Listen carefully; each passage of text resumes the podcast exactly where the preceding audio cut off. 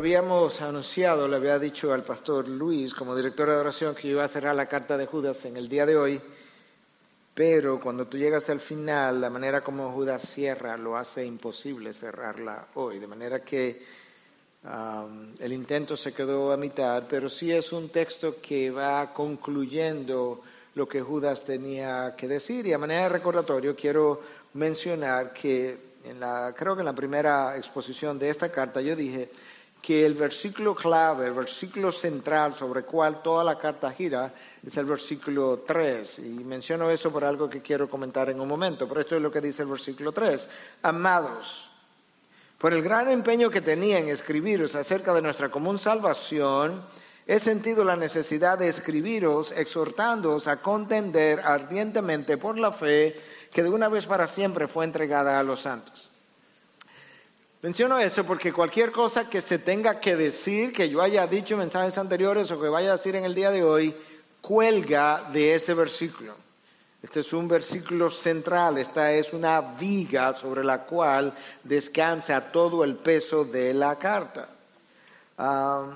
Eso por lo cual Judas nos llama a contender la fe entregada de una vez y para siempre es el conjunto de verdades que Dios nos ha dejado en su palabra, eh, todo el consejo de Dios. Yo diría que de manera especial aquellas verdades centrales ah, que forman la columna vertebral, como mencioné, que si tú la remueves ya deja de ser la fe cristiana. Yo puedo tener una posición distinta en cuanto a los eventos del futuro con relación a otro pastor y la fe cristiana no sufrir necesariamente, pero si le remueve la crucifixión, la encarnación o la resurrección o la ascensión de Cristo o el señorío de Cristo o la divinidad de Cristo, ya no es la fe cristiana. De manera que nosotros tenemos que saber cómo vamos a contender y con qué o por qué cosa vamos a contender. Judas quería escribir, dice el versículo 3, acerca de la común salvación que tenemos, con lo cual él va a concluir ya en el versículo 24-25. Es como que al final él dice, ¿sabes qué? De esto era que quería hablarles, pero no vamos a llegar ahí hoy, aunque vamos a leerlo. Pero él decidió dedicar el tiempo y el esfuerzo y la tinta, si pudiéramos decir, para llamarlos a contender por la fe, debido a una situación que él explica en el versículo 4 y es la presencia de falsos maestros que habían, introducido, habían introducido infiltrado entre la iglesia y que estaban banqueteando con ellos, que estaban participando de la cena del Señor y que habían comenzado a sacudir, a debilitar la fe de muchos, incluso habían comenzado a arrastrar a algunos hacia una vida de inmoralidad. Al final de la epístola, que es ahora, Judas todavía tiene en mente a esos falsos maestros. Él comenzó con ellos en la mente, él termina con ellos en la mente. Y entonces Judas nos va a enseñar a cómo contender por la fe y no, no sucumbir mientras hacemos o llevamos a cabo tal cosa. De manera que ese es el título de mi mensaje. ¿Cómo sobrevivir al contender por la fe? La razón por la que lo escogí de esa manera es porque muchos han comenzado a contender por la fe, a defender la fe y han caído a mitad de camino para nunca levantarse. Otros han caído y aunque se levantaron, sus ministerios quedaron arruinados y hoy existen por ahí, pero tú como que no vuelves a huir de ellos y pasan como a la, como que se ignoran, pasa a la, ¿cómo se llama eso? Al anonimato, pudiéramos decir, para el resto del tiempo y otros abrazan el libertinaje que estos falsos maestros estaban ah, promoviendo y luego de abrazarlo quizás tienen la oportunidad de desabrazarlo, pero sabes que ya quizás están en Babilonia, en el exilio, sufriendo las consecuencias. Judas, cuando tú lees esta carta en detalle, exhibe la misma actitud típica del profeta del Antiguo Testamento del profeta que ardía por la palabra de Dios y al mismo tiempo vivía preocupado y cargado por el derrotero de las ovejas de Dios. En esta epístola Judas arde por la palabra llamándonos a contender, pero no hay dudas de que Judas está preocupado. Él, cuando tú lo lees, él suena cargado por la situación de estas ovejas hasta el punto que él interrumpió el tema para, del cual él quería escribir para hablar de esto y él está preocupado, esa es la palabra, él, no se puede quitar, no se puede quitar estas ovejas de la mente y lo que puede estar ocurriéndoles ya. Obviamente, aquellas que habían comenzado a flaquear, le faltó discernimiento. Le faltó eh, discernimiento, conocimiento para diferenciar la verdad del error, pero sabes algo, si, si, le faltó discernimiento para hacer eso, debieron haber tenido suficiente discernimiento para ver la diferencia del estilo de vida del falso profeta y del verdadero profeta, del verdadero maestro y del falso maestro. En el Antiguo Testamento tú podías hacer eso. Tú podías ver la forma como vivía un verdadero profeta de Dios, tú podías ver cómo vivía un falso profeta e inmediatamente concluir en qué bando estaba cada uno de ellos. El profeta del Antiguo Testamento, porque estoy comparando a Judas con ese personaje, era un personaje que fue frecuentemente incomprendido, porque él parecía tener dos personalidades. Aquellos que estudiaron en el instituto la materia de introducción al Antiguo Testamento recordarán que yo dediqué una clase entera a ver la personalidad del profeta del Antiguo Testamento. Y él parecía tener dos personalidades, una fuerte y severa y una sensible y tierna al mismo tiempo. Muy como Dios, cuando tuve su juicio y cuando tuve su gracia y misericordia infinita. De esa misma forma, tú puedes ver a Judas, cuán severo él es cuando él llama a estos maestros, los compara con animales irracionales y les llama impíos y que se van detrás de tus pasiones. Y luego tú este otro lado misericordioso donde Judas muestra otra parte de su corazón hasta el punto que al final, como lo vamos a ver hoy, Él nos llama a tener misericordia aún con aquellas ovejas que están ya inmersas en el pecado. El profeta del Antiguo Testamento odiaba la tibieza y Judas también. De ahí el llamado a contender fervientemente. Eso no, es, eso no está ahí por accidente. Tú puedes, tú puedes casi sentir lo que Judas estaba sintiendo en su interior. Y ese enviado de Dios, tanto en el Antiguo Testamento como en el Nuevo Testamento, tenía una personalidad altamente sensible hacia el pecado, aún en medio de su propia pecaminosidad. Isaías se ve como un hombre de labios impuros, pero él tiene una sensibilidad extrema hacia el pecado que está alrededor. Y en esa paradoja, él nunca dejó de confrontar el pecado del pueblo, llamándolos continuamente a regresar al camino y a vivir un estándar de vida mucho más alto como Judas está haciendo aquí. Judas está cargado, como ya yo mencioné, está cargado con algunas ovejas que han sido afectadas por la mala enseñanza y ha sido afectada, recuerda que estos son maestros, son falsos pero son maestros, que han sido afectadas por la mala enseñanza de maestros que ellos mismos se han involucrado en prácticas inmorales de sexualidad, con las ovejas del Señor. Eso no es algo pequeño.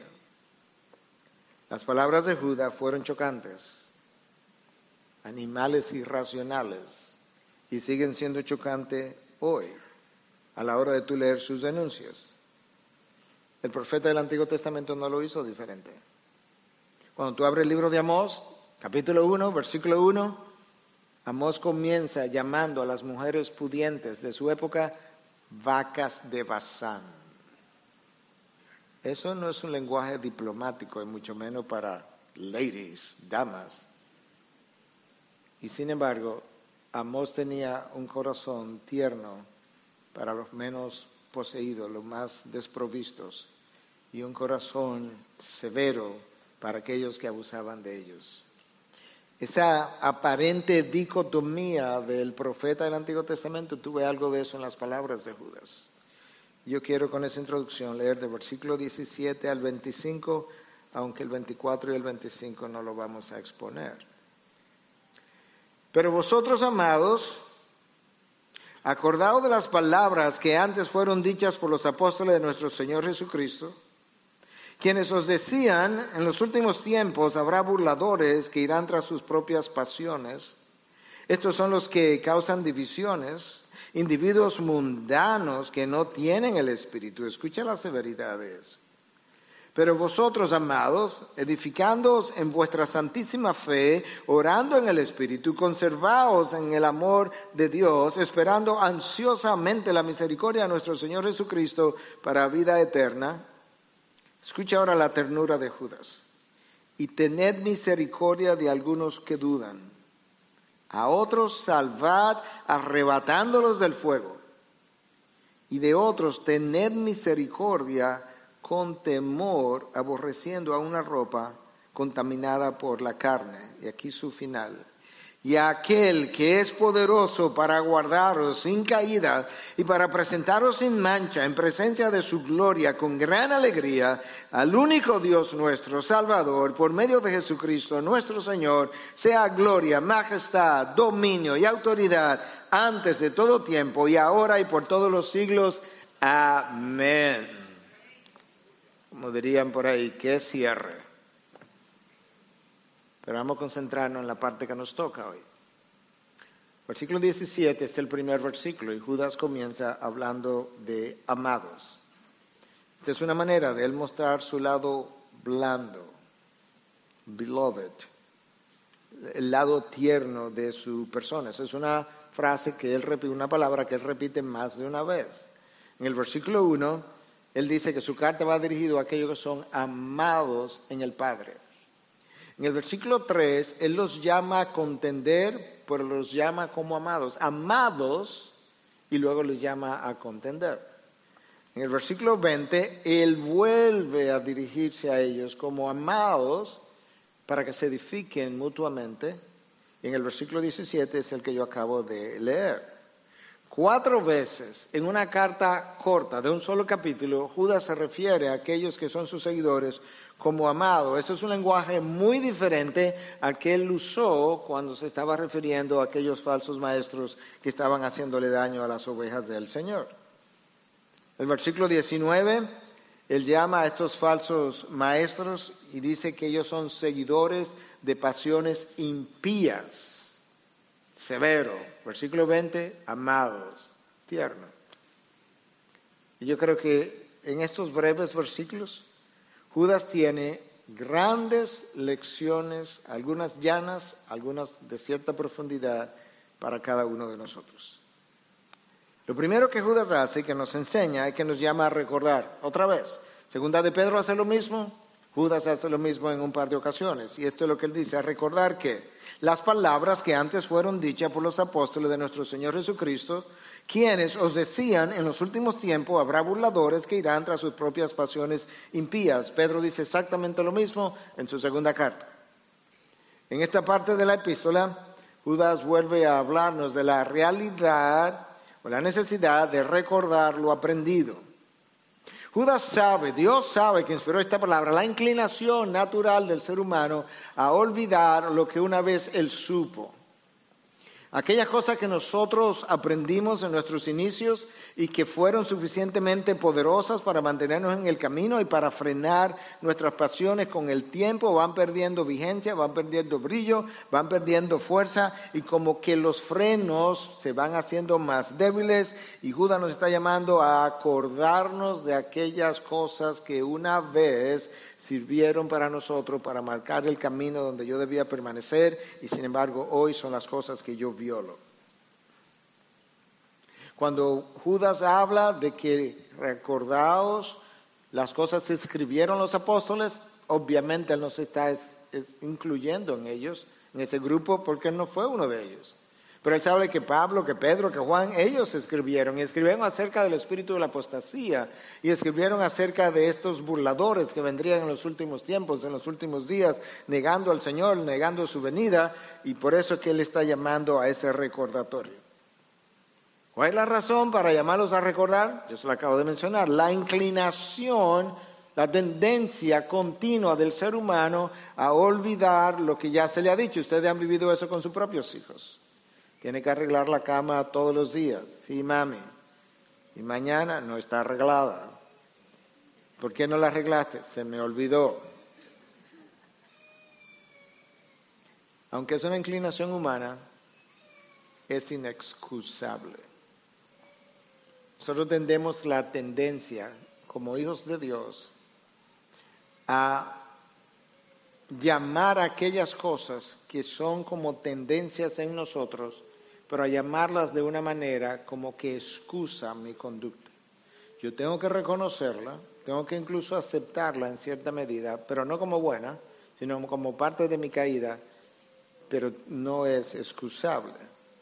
Tú puedes ver a lo largo de toda la historia bíblica lo rápido que el pueblo de Dios es capaz de olvidar no solamente los mandatos de Dios, sino los juicios que Dios ha traído sobre una población que olvida el juicio y vuelve y hace exactamente lo mismo. Cuando tú estás en el Antiguo Testamento por 350 años, tú tienes siete ciclos repetitivos de parte del pueblo de Dios haciendo la misma cosa. El pueblo peca, Dios le trae consecuencias. Entonces, pecado de parte del pueblo, consecuencias de parte de Dios, el pueblo clama a Dios, pide a Dios, se arrepiente y ahora entonces perdón y liberación de parte de Dios. Ciclo número uno. Años después, otra vez, el pueblo peca, Dios le trae consecuencias, el pueblo clama, Dios le trae liberación. Otra vez, ¿cuántos años? Tres siglos y medio haciendo la misma cosa. ¿Tú piensas que nosotros somos diferentes? No. Olvidamos los mandatos y peor aún, olvidamos las consecuencias que la violación de los mandatos nos trajo.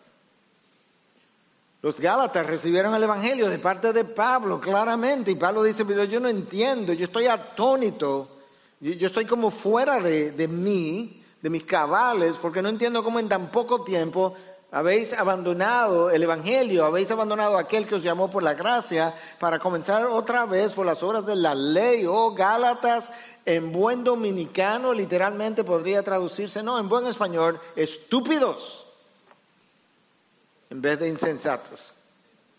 Por eso Judas nos está llamando a recordar lo que los apóstoles habían enseñado y en particular a recordar que los burladores vendrían burladores de la fe, burladores de la segunda venida del Señor, burladores incluso del Señorío de Jesucristo, burladores de acerca del juicio venidero. Ahora vamos a detenernos un momentico, como cuando tú estás subiendo una escalera y hay como un descanso, vamos a descansar aquí un momentico. Vamos a hacerte una pregunta de aplicación. ¿Cuáles mandatos de Dios tú has olvidado últimamente? ¿Lo has violado? Y te han traído consecuencias. Una pregunta derivada de esa. ¿Cuáles mandatos tú, guardaste en el pasado que te protegieron de consecuencias que hoy violaste o estás violando y que hoy no te sirven como te sirvieron en el día de ayer? Porque esos son los que tú has olvidado. Pastor, pero si entonces yo estoy ahí, ¿qué hago? Yo tengo una recomendación que viene de la Biblia. Hebreos 4:16. Acércate con confianza al trono de la gracia. ¿Para qué? Para que recibamos misericordia y hallemos gracia para la ayuda oportuna. En otras palabras, tú te detienes, tú vas al trono de la gracia, tú reconoces tu pecado, eres brutalmente honesto con Dios, pide que te dé arrepentimiento, le pide perdón recibe el perdón y te vas y no peques más. Una segunda pregunta de aplicación. ¿Qué otros falsos maestros pueden engañarnos, además de los que Judas menciona? El falso maestro que viene y se introduce en la iglesia y comienza a esparcir doctrina extraña. ¿Qué, ¿Qué, otras cosas pueden engañarnos? ¿Qué otro maestro tenemos nosotros? Bueno, el mundo es uno de nuestros maestros, las corrientes del mundo que nos convencen de la necesidad que nosotros tenemos de lucir mucho mejor por fuera que lo que realmente lucimos por dentro. Y gastamos sumas de dinero y gastamos esfuerzo y de todo, de todo tipo de, de, de empeño en embellecer la parte externa, ya sea de mi persona o de mi casa o de mi oficina o de lo que tú quieras, pero la parte interna no recibe el mismo cuidado y el mismo esmero. El mundo es uno de nuestros maestros. Pero sabes que hay espíritus engañadores. Pablo le habló a Timoteo en su primera carta, en 4.1, y dice, el espíritu dice claramente, el Espíritu con E mayúscula, que en los últimos tiempos, últimos tiempos son los tiempos desde la resurrección de Cristo hasta que Él regrese, que en los últimos tiempos algunos apostatarán de la fe, como prestando atención a espíritus engañadores y a doctrinas de demonios. Si esos espíritus engañadores te engañan a través de personas que se convierten en maestros, el maestro de filosofías, de filosofías ateas, de posmodernismo, de una serie de cosas que estamos viviendo hoy, pero que otros vivieron en otro momento, del hedonismo, del pragmatismo. Eso es una manera como espíritus engañadores lo hacen. Pero es posible que espíritus engañadores tengan la capacidad de poner ideas en nuestras mentes también y nos engañan. Son seres ah, inteligentes, muy, muy superiores a nosotros en inteligencia y Pablo está diciendo que vendrán espíritus engañadores. De hecho, en la segunda carta a los tesalonicenses, en los tiempos finales, dice que Dios mismo les enviará un espíritu engañador para que crean la mentira, porque no amaron la verdad. ¿Cómo se va a manifestar ese espíritu de engaño? No sabemos, pero probablemente a través del mismo anticristo y, y otros que tengan la misma tendencia por igual. Y a doctrinas de demonios, demonios revelando doctrinas extrañas. Dice Pablo a Timoteo, y si lo dice, yo lo creo. Finalmente yo diría que el maestro número uno y más peligroso que nosotros tenemos es nuestro propio corazón. Lo hemos dicho en otras ocasiones, el corazón es engañoso, pero el corazón no solamente es engañoso, es engañador. El corazón me engaña a mí mismo, pero mi corazón engaña al otro. Lo engaña con actitudes, lo engaña con mentiras. Me engaña a mí creyéndome mentiras, me engaña a mí pensando que las cosas no son tan grandes o tan graves como yo pensaba. Es, algo terrible y es algo con lo que yo tengo que luchar y ese es el primer maestro ah, con el que yo tengo que enfrentarme porque es continuo y está conmigo y permanecerá hasta el fin. Hablamos un poco en un mensaje anterior de que nuestro corazón siente y al sentir nos lleva a creer que lo que sentimos define la realidad. Y la realidad es la vida como Dios la ve y no como nosotros la sentimos. Los sentimientos son reales porque yo los siento, pero no definen la realidad. Nunca, jamás, imposible. La realidad es como Dios ve la vida por encima del sol.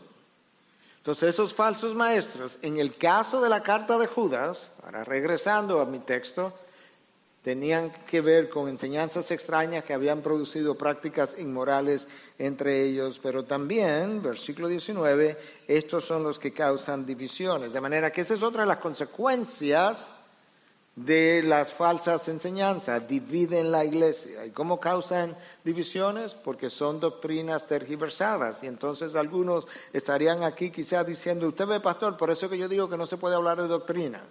Pues la doctrina divide. No, la doctrina no divide, la doctrina falsa divide, la doctrina de Dios une al pueblo de Dios porque mis ovejas oyen mi voz y me siguen. Entonces el problema no es la doctrina. Tenemos que enseñar doctrina obligatoriamente. Judas había mencionado, ahora está mencionando divisiones, pero había mencionado estilo inmoral de, estilo de vida inmoral, había mencionado también cómo estas ovejas habían abrazado falsas enseñanzas y estaban apostatando de la fe. Todo eso son consecuencias de la mala doctrina y la mala enseñanza. En el versículo 19, Judas nos deja ver la parte severa de su personalidad y llama a esta gente mundanos que carecen del Espíritu del Señor, que se burlan de nuestra fe, como dijimos, se burlan de la venida de Cristo, se burlan del señorío de Cristo, se burlan de los mandatos de Dios, piensan que nunca serán juzgados. Y para completarlo dice, esa gente no tiene el Espíritu. Ellos pueden hablar en el nombre del Señor, pero no tienen el Espíritu. Y Pablo ya le había hablado a los corintios y le había dicho a los Corintios, perdón, le había dicho algo como esto en su primera carta 12.3. Por tanto, os hago saber que nadie hablando por el Espíritu de Dios dice Jesús es anatema.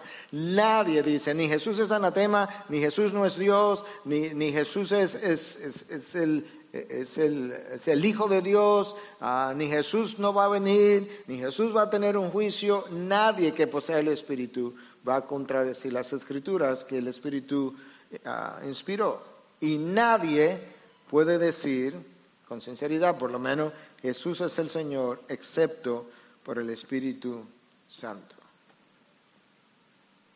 Esta gente estaba bajo persecución y estaba bajo una persecución que los hacía negar la fe con frecuencia. Hay una carta que sobrevivió de un gobernador de nombre Plinio, que estaba bajo el emperador Troján, ah, primer siglo, segundo siglo, y él hablaba de cómo él perseguía a los cristianos y le hacía una pregunta de si Cristo era Señor o no, y si respondían que sí, volvía y se lo preguntaba, y si respondían que sí, se le hacía una tercera vez, y si la tercera vez confesaba, pues él lo mandaba a ejecutar.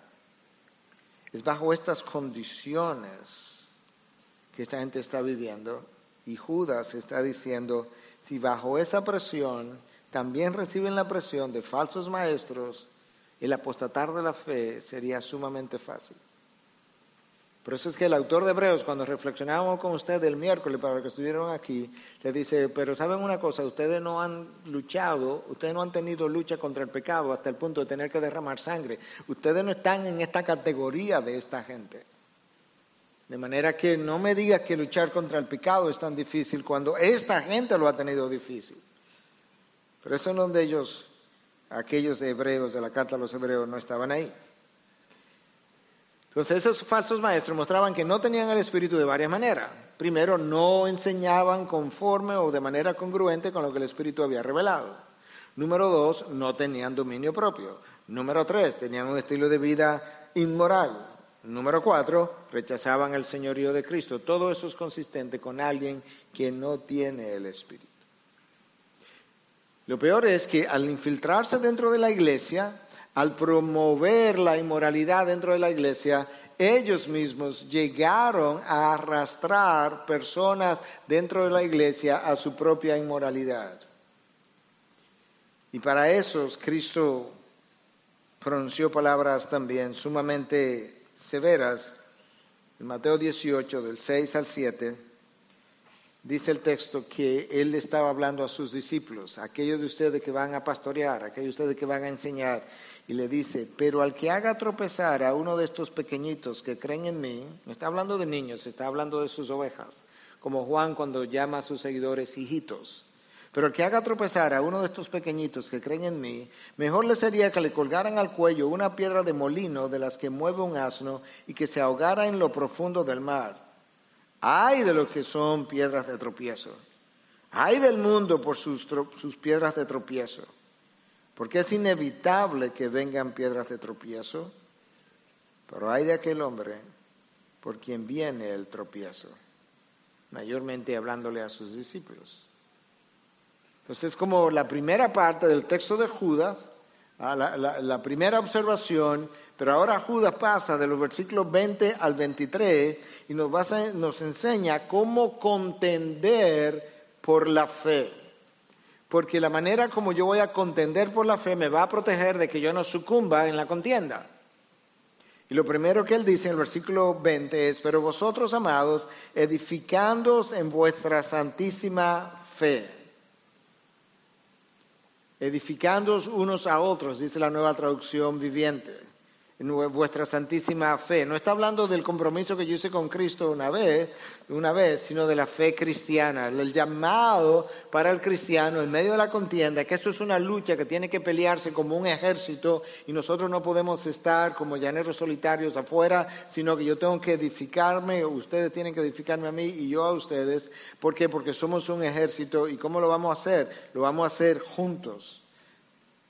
Pero como dice en inglés, it just so happen resulta ser y viene, como es, resulta, ¿cómo es que dice la frase? Y resulta y viene a ser que Dios le ha dado a la iglesia apóstoles, pastores, evangelistas y maestros, Efesios 4:11, para capacitar a los santos y para ayudarlos a desarrollar hasta la plenitud de la estatura de Cristo. Por eso es que la comunidad cristiana es el lugar donde se supone que el cristiano sea edificado mientras él lucha, mientras él contiende por estas verdades y al mismo tiempo mientras, mientras él aprende de otros que han recibido el don de enseñanza, la sabiduría, el entendimiento para poder enseñar cosas quizás de una forma más clara o más profunda. Pero tengo que entender esto. El pastor ya retirado Ken Hughes escribe y dice, no puede ser profundamente, nadie puede ser profundamente influenciado por algo que tú no conoces. Nadie puede ser profundamente cambiado por algo que tú no conoces. La falta de madurez espiritual en muchos de los hijos de Dios es falta de conocimiento, pero eso no es lo único, porque el conocimiento muchas veces envanece también.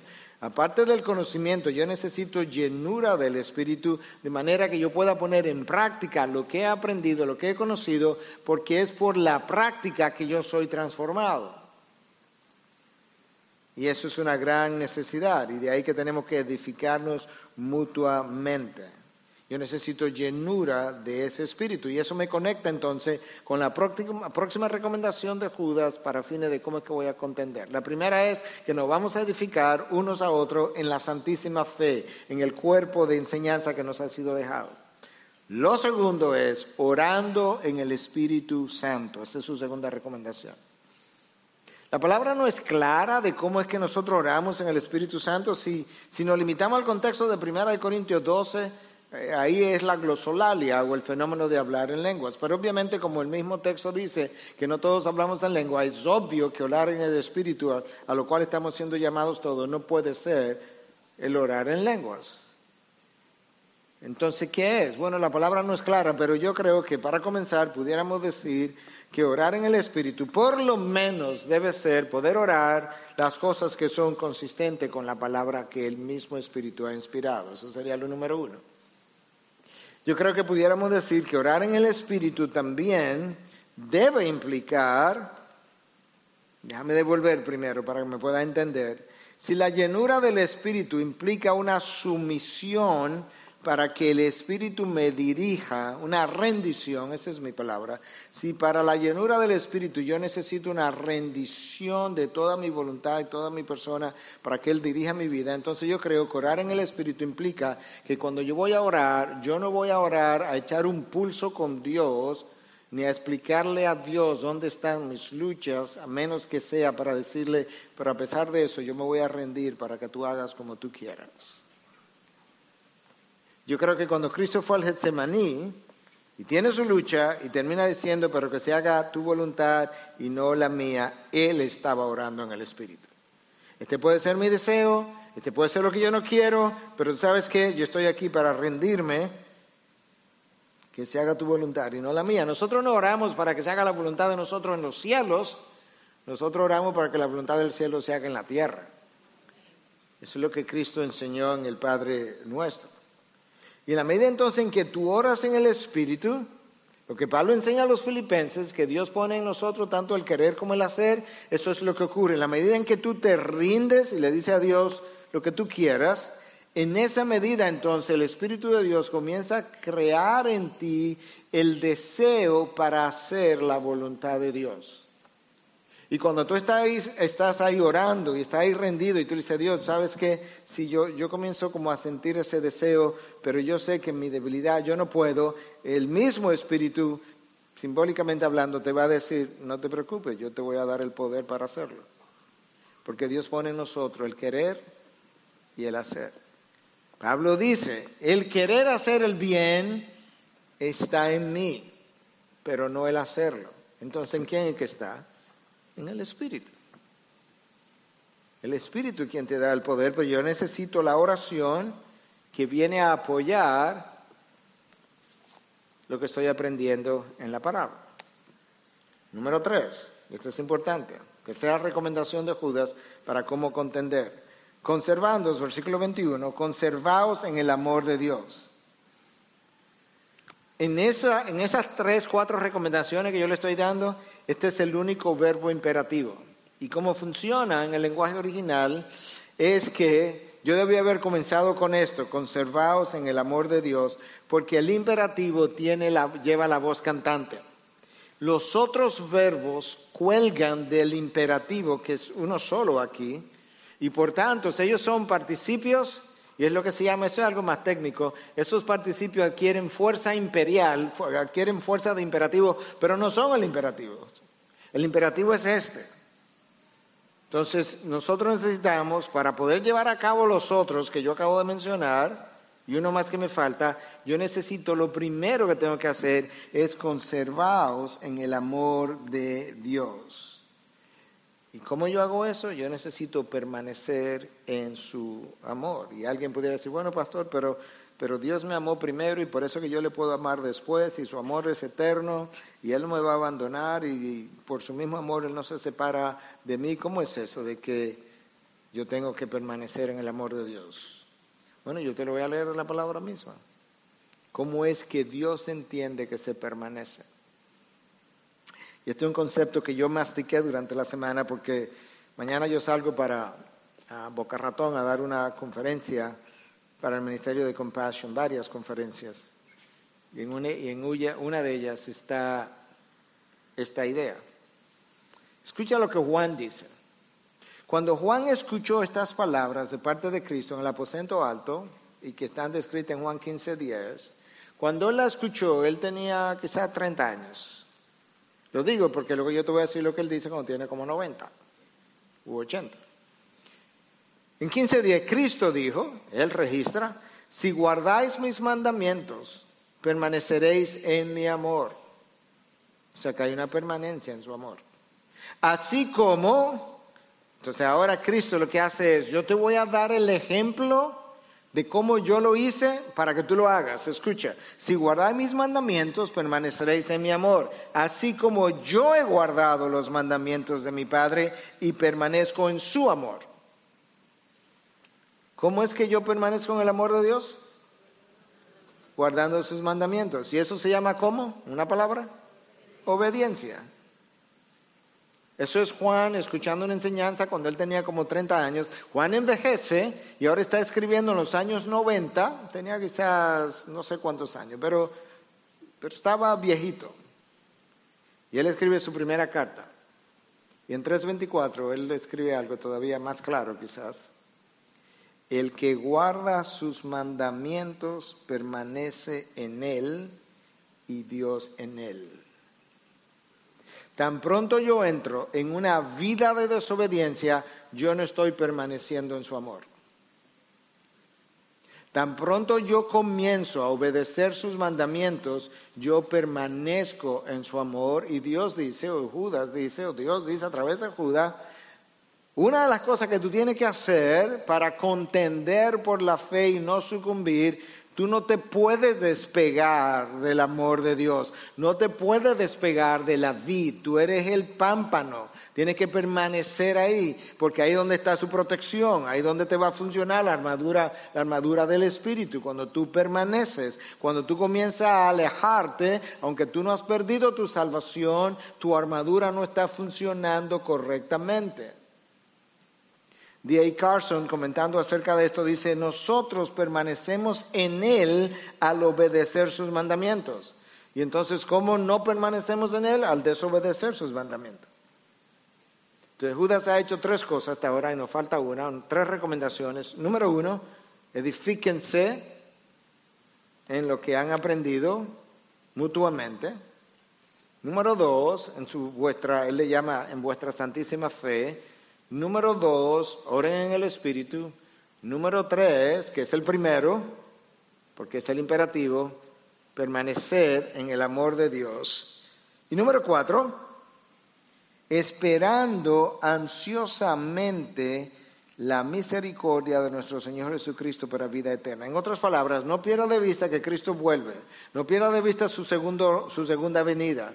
Anímate esperando, cobra ánimo, eh, estar esperándola con ansiedad, con expectativa, y que eso, el saber que tú vas a entrar a la vida venidera relativamente pronto, te anime para que tú puedas contender y no sucumbir pensando en el aquí y en el ahora.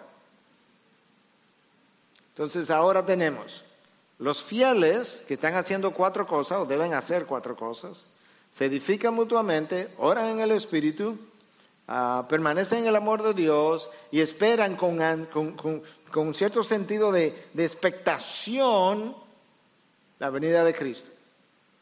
Pero hay otro grupo que no anda así.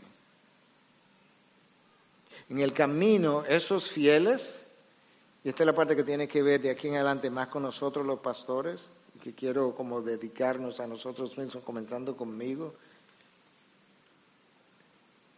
Hay unos que no, que no, que no van a estar así. Entonces, ¿qué hacemos con ellos? Y aquí tú vas a ver el lado tierno de Judas, el, el, lado severo en contra de los falsos maestros, ahora el lado tierno de Judas. Él dice en el versículo 22, y tened misericordia de algunos que dudan. Hay algunos que van a dudar, quizás porque estas falsas enseñanzas que los falsos maestros trajeron lo hicieron, lo confundieron, están dudando. Hay otros que van a dudar, como recuerdo esta semana, el viernes yo estaba hablando a un grupo de secundaria y al final era de otro tema, era el tema de reproducción sexual y el diseño de Dios en la reproducción o en las relaciones sexuales y sus distorsiones. Y al final vinieron dos jóvenes, separados de dos iglesias diferentes. Me dijeron, pastor, ¿cómo, cómo yo sé si yo soy salvo? Y ellos lucían trouble, ellos lucían como preocupados. Y el miércoles pasado, después del tiempo de comunión y del tiempo de confesión y arrepentimiento que tuvimos aquí, otro joven, pero ya adulto, se me acercó. Me dice, pastor, ¿cómo yo sé si soy salvo? Porque yo me bauticé en el 2016 en esta iglesia, pero yo no creo que era salvo. Judas dice, ten misericordia. Con eso que están dudando, ten un espíritu misericordia. Bueno, eso es bueno como para mí ser recordado. Pero quizá algunos en el contexto de Judas estaban dudando por las falsas enseñanzas que se habían infiltrado en su mente. El versículo 23 habla de un segundo grupo. Recuerda que a, Judas le, le encantan los triples. Entonces aquí hay tres grupos ahora. Entonces hay un tercer grupo. Dice, a otros salvad arrebatándolos del fuego. Ese es un grupo que aparentemente ya cayó presa de las malas enseñanzas y está como al punto, o luce por lo menos, de apostatar, de salirse de las filas. En el lenguaje original, esto que es traducido aquí como arrebatar implica una acción forzosa. En otras palabras, si tú lo ves que se está a punto de quemar, no ande con paños tibios. Yo escuché en una ocasión a Arceus Sproul antes de morir decir, cuando tú llegues al cielo, si tú pudieras ir al infierno, todo el que está ahí te va a decir, todo el que está ahí que te conocía, ¿por qué tú no fuiste más forzoso, más insistente? ¿Por qué no trataste de arrastrarme? ¿Por qué tú no usaste toda tu forma y mecanismos y fuerza para evitar que yo entrara aquí? Sabemos que hay otra dimensión de eso, pero es una forma buena de ilustrarlo. De hecho, la palabra pudiera traducirse como haz algo brusco para arrebatarlo del fuego del infierno. Hay un grupo que dudan, Judá dice, ten misericordia de ellos. De este otro grupo, tú también vas a tener misericordia, pero sabes que tiene que ser más agresivo cuando tú lo persigues y le caigas atrás. Entonces, ¿cómo? Pero ¿cómo yo hago eso, pastor? No, no entiendo, porque ¿cómo? Cómo soy tierno y cómo soy como severo al mismo tiempo, yo te lo voy a ilustrar. Te voy a decir de la palabra como Pablo lo hizo. Pablo estuvo en Éfeso, fue pastor como por tres años. Y luego él en uno de sus viajes misioneros quería instruir a los pastores, a los ancianos de la iglesia de Éfeso. Y Lucas registra en el capítulo 20 que él se reunió con ellos en la ciudad de Mileto y le dio algunas extraordinarias instrucciones. Pero oye, pero oye lo que él dice en el versículo 31 del capítulo 20. Pablo le está diciendo a los ancianos, por tanto, estar alerta, recordando que por tres años de noche y de día no cesé de amonestar a cada uno con lágrimas. ¿Cómo tú lo haces? ¿Cuál es el sentido de urgencia? ¿Cuál es la intensidad? ¿Cuál es la forma forzosa? Pablo dijo, no, yo estuve tres años entre ustedes y sabes que yo de noche y de día los amonesté y mientras los amonestaba, lloraba por sus pecados. Eso es como cuando Pablo escribe a los corintios, que le dice, mira, yo lamento que mi carta le produjo tristeza, pero al final no lo lamento. Porque hay dos tipos de tristeza, una que es como el mundo y la otra que es como conforme a Dios. Y mi carta le produjo tristeza y lo lamento, pero fue una tristeza que lo trajo el arrepentimiento. Yo me alegro entonces. Eso es lo que Pablo está diciendo. Pablo tenía un sentido de urgencia, fue, fue intenso. Tres años, de día y de noche, no cesé. Él pudo haber dicho eso, yo lo confrontaba de vez en cuando. No cesé, no paré. A Pablo le dolían las ovejas. A Pablo le dolían las ovejas que conocían la verdad y habían comprometido la verdad y que no estaban cuidando su salvación con temor, con temor y temblor, porque él sabe las consecuencias. A Pablo le preocupaban y le dolían las personas que vivían el Evangelio, él dice eso de los judíos y no le hacían caso al Evangelio. Él dice, yo, yo me sacaría los ojos por ustedes. A Pablo le dolían personas que escucharon el Evangelio, que estuvieron contigo, que sirvieron contigo, como un Demas, en el caso nuestro, personas que fueron hasta diáconos de aquí y hoy están en el mundo. Yo no sé si cuando tú piensas en ellos te duelen.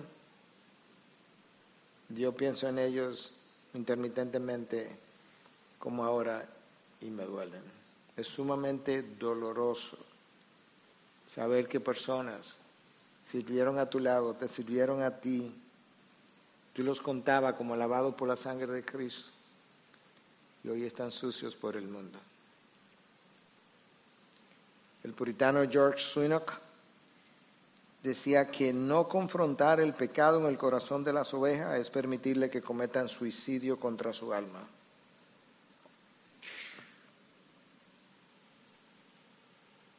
No confrontar el pecado la vida de las ovejas es permitir que ellas cometan suicidio contra su alma.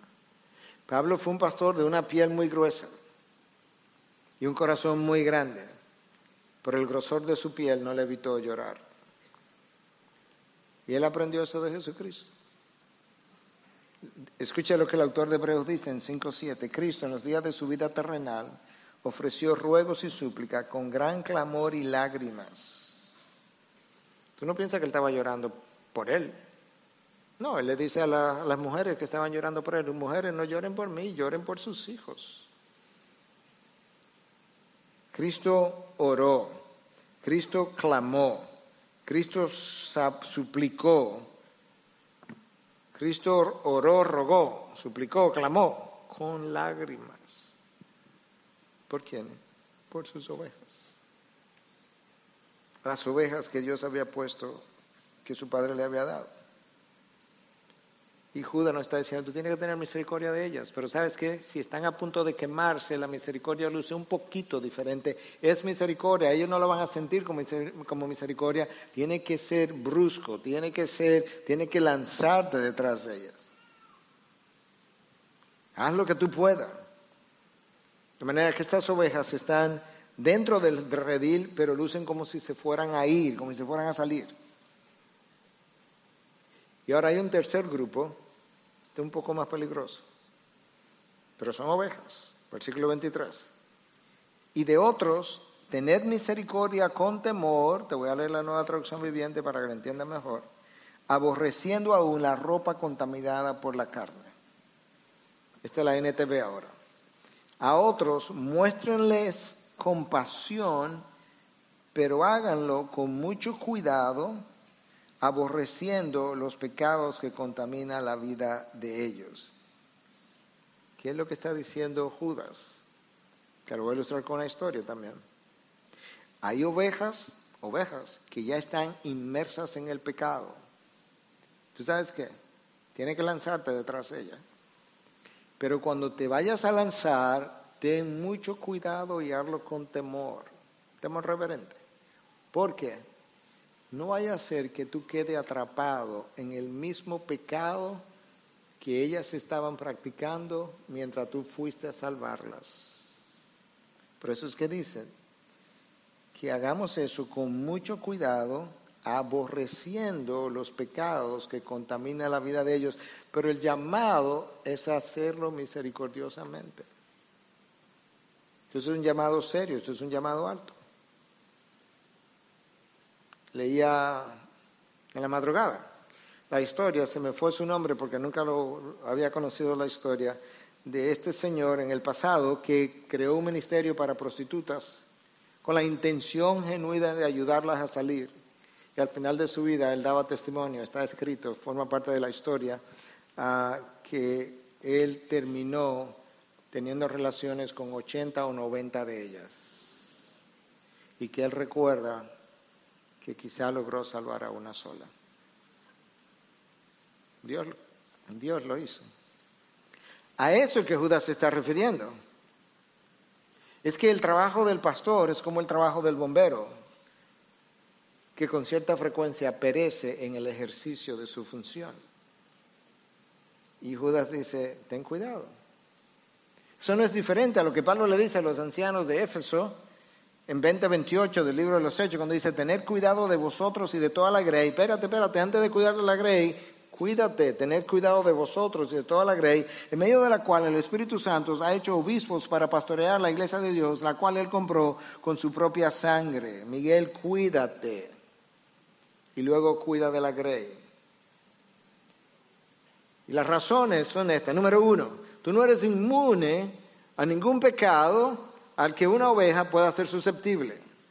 Número dos, la iglesia no te hizo pastor, el Espíritu de Dios te hizo pastor. Número tres, las ovejas que se te han dado para que las cuide, Cristo las compró a precio de sangre, para que tú contribuyas a formar su imagen en Él. Ten cuidado de que mientras vayas a cuidar de ellas, no esté cuidando de ti y en tu descuido de ti, en vez de formar la imagen de Cristo en ella, tú o en él, tú descuide o deforme la imagen de Cristo, porque eso Dios no lo tendrá por poca cosa. Por tanto, Judas nos exhorta a ser cuidadosos, al ir detrás de este tercer grupo y nos dice, y al mismo tiempo cuando te lances tienes que aborrecer el pecado que están practicando para que no caigas ahí. Aquel que se crea firme, cuídese de que no caiga. ¿Cómo lo hago? Tengo que confiar en el autor y consumador de nuestra fe. Entonces, para resumir, Judas nos recuerda, Judas nos enseña la necesidad que tenemos de recordar las palabras de los apóstoles, la cosa que hemos aprendido, versículo 17 Judas nos dice que debemos edificarnos mutuamente, versículo 20, en la fe, lo que nos ha sido confiado en la palabra de Dios que nos fue dado de una vez y para siempre. Judas nos dice que debemos orar en el Espíritu, versículo 20 otra vez, que debemos permanecer en el amor de Dios, versículo 21, que debemos esperar por la misericordia de Cristo su segunda venida y que debiéramos tener cierto sentido de expectación y que tenemos que tener misericordia de aquellas ovejas que dudan, de aquellas ovejas que ya están al punto de quemarse y de aquellas ovejas que ya están contaminadas por el pecado y que al hacer, al cuidar de estas últimas tenemos que hacerlo con cuidado, no vaya a ser que yo sucumba al mismo pecado en el cual ellas están inmersas.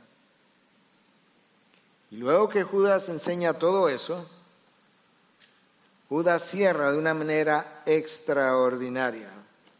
Y entonces él dice lo siguiente y aquel que es poderoso para guardaros sin caída y para presentaros sin mancha en presencia de su gloria con gran alegría, al único Dios, nuestro Salvador, por medio de Jesucristo, nuestro Señor, sea gloria, majestad, dominio y autoridad antes de todo tiempo y ahora y por todos los siglos. Amén.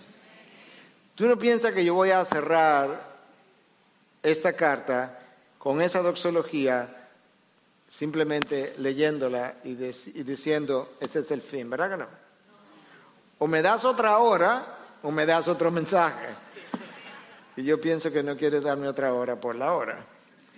Entonces tendremos otros mensajes simplemente para mirar a esa doxología con la que Judas cierra. Pero si algo que queda claro de este mensaje, es que tiene que saber lo que conoces. No puedes ser influenciado profundamente por algo que no conoces bien. Y con eso que conoces tiene que llevarlo a la práctica para ser transformado. Y tiene que discernir la verdad del error y el falso profeta del verdadero profeta. Y tienes entonces que contender por la fe. Y la manera de contender, ya te lo dijimos, en primer lugar, es el imperativo, ¿verdad? Tú permaneces en el amor de Dios y ese permanecer implica tú obedeces sus mandamientos. Las otras cosas dependen de ahí. ¿Cuáles fueron las otras cosas? Edificándonos mutuamente, orando en el Espíritu, esperando la segunda venida del Señor. Pero sobre todo, permaneced en Él, en la vid, y Él permanecerá en nosotros.